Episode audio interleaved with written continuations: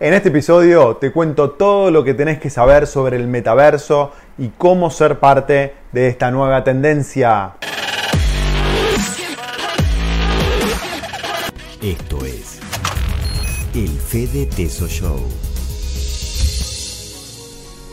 Hola amigos, mi nombre es Fede Tesoro y este es el episodio 181 del Fede Teso Show. Hoy vamos a hablar del metaverso, que es una palabra que se está metiendo en todas las conversaciones sobre tecnología durante los últimos tiempos y nadie entiende muy bien por qué se da esto. Entonces, ¿por qué el metaverso está armando esta movida tan grande y está influenciando en las decisiones de algunas de las empresas más grandes del mundo? Por ejemplo, a mediados del mes de enero de este año 2022, Microsoft mencionó al metaverso como la razón principal para adquirir la compañía desarrolladora de videojuegos Activision Blizzard por 68.700 millones de dólares y declaró que la compra le daría componentes esenciales para el metaverso. Es decir, estamos hablando que la empresa Microsoft, que es una de las más grandes del mundo, gastó esta impresionante cantidad de millones de dólares para no quedarse atrás en esta carrera por formar parte del metaverso. Y Facebook y su fundador Mark Zuckerberg fueron mucho más allá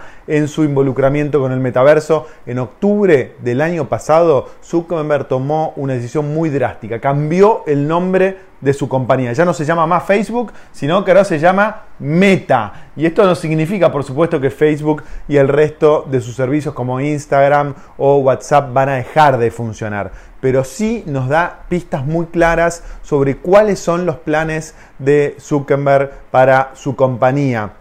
Eh, de hecho, en una conferencia con inversores y analistas que se hizo en julio del año pasado, Zuckerberg ya dio pistas sobre el plan para cambiar la compañía y dijo, en los próximos años espero que la gente deje de vernos como una compañía enfocada a las redes sociales para vernos como una compañía del metaverso. En muchas maneras el metaverso es la expresión definitiva de la tecnología social, afirmó Zuckerberg en la conferencia de prensa. Entonces, si empresas como Facebook y Microsoft están tomando este tipo de decisiones es porque hay algo muy grande atrás. Sin duda es una nueva tecnología que tiene el potencial de crear una nueva industria que podría ser gigante de acá algunos años. Y si queremos prosperar como inversores, es fundamental que no nos quedemos afuera de estas tendencias, que entendamos de qué se trata y cómo podemos participar de este crecimiento. Y para poder hacer esto, el primer paso es entender qué es el metaverso. Entonces vamos con esa explicación de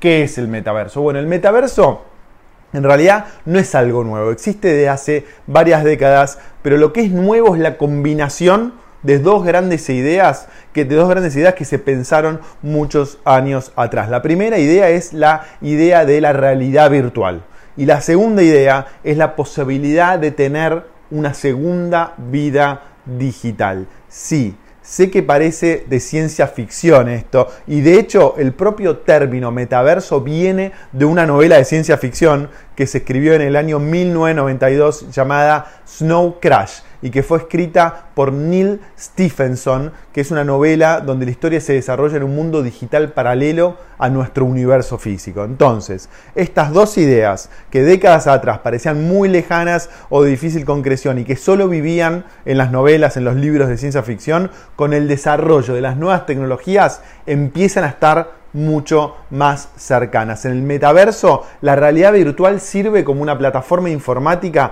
para vivir una segunda vida en línea. En la realidad virtual usas un visor que te permite experimentar un entorno 3D, usas controles sensibles al movimiento para interactuar con objetos virtuales y empleas un micrófono para comunicarte con nosotros. En la actualidad, lo más cercano al metaverso, especialmente en sus aspectos sociales, se puede ver en los juegos digitales. Hay un juego que uno de mis hijos es fanático que se llama Fortnite, que se juega con computadoras o consolas que están conectadas en líneas y donde mi hijo, por ejemplo, cualquier persona puede interactuar con varios de sus amigos y jugar entre ellos sin importar en qué parte del mundo está. Y en definitiva lo que hacen es interactuar con avatares que acumulan monedas virtuales, desbloquean ropas especiales para personalizarlos y cada tanto viene mi hijo Benito y me, pide que compre tal cosa para vestir su avatar de una forma muy atractiva.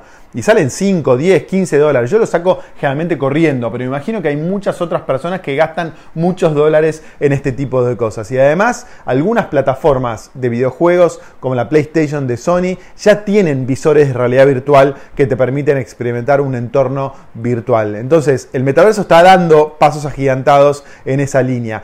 Pero los propios visionarios en realidad eh, piensan algo mucho más allá del videojuego. Es un mundo paralelo donde vamos a poder hacer casi lo mismo que hacemos en el mundo real. Trabajar, viajar e inclusive comprar bienes raíces dentro del metaverso. Sí, capaz te suena algo loco comprar una casa, un terreno en un mundo virtual, pero eso, es algo que ya está sucediendo en Matrix World, que es una aplicación que funciona en la red de blockchain de Ethereum que te permite adquirir bienes raíces en el metaverso.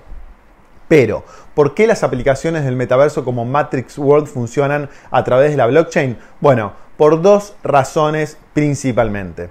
La primera, por la seguridad que otornan las blockchains como la de Ethereum, que gracias a sus miles de nodos no son hackeables como si lo es una computadora o un número relativamente pequeño de computadoras pertenecientes a una compañía. El segundo motivo por el que los desarrolladores de aplicaciones en el metaverso están empezando a utilizar las blockchains de criptomoneda es por su descentralización. La mayoría de estos desarrolladores se opone a que algo tan universal e importante como es la vida en el metaverso sea controlado por unas pocas compañías que acumulen todo el poder de lo que pasa ahí adentro. Entonces, para hacer frente a ese control por parte de las grandes compañías, estos desarrolladores independientes son partidarios de la descentralización para que, para que podamos evitar la acumulación del poder en muy pocas manos. Pero, ¿es realista pensar que nadie controle el metaverso?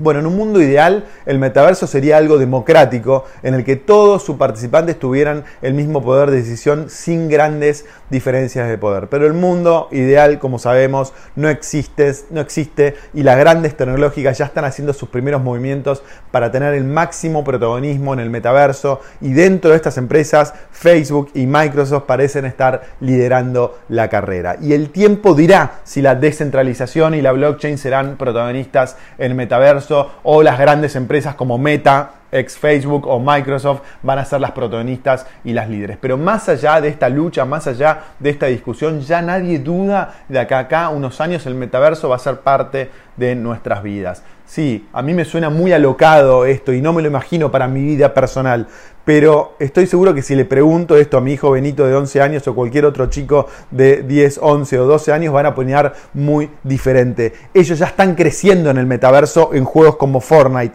y dentro de 10 o 20 años pensar que el metaverso va a ser parte de la vida de ellos no es tan alocado, no es tan lejano. Y recordá que como inversores la mejor forma de lograr grandes rendimientos, rendimientos altos, altos, es anticipando cuáles van a ser las tecnologías que van a ser las ganadoras del futuro. Si invertimos en estas tecnologías cuando están naciendo y les damos tiempo para crecer y estas tecnologías se popularizan, los rendimientos pueden ser astronómicos. Y esta industria del metaverso promete ser enorme. De hecho, hay un inversor llamado Matthew Ball, que es un inversor institucional muy conocido, que afirmó, al diario The New York Times que el metaverso representa la cuarta ola de la computación después de las computadoras centrales, las computadoras personales y la computación móvil. Cada una de estas primeras olas de computación representaron industrias de billones de dólares. Por eso, si el metaverso es la cuarta industria de la computación, estamos hablando de algo muy, pero muy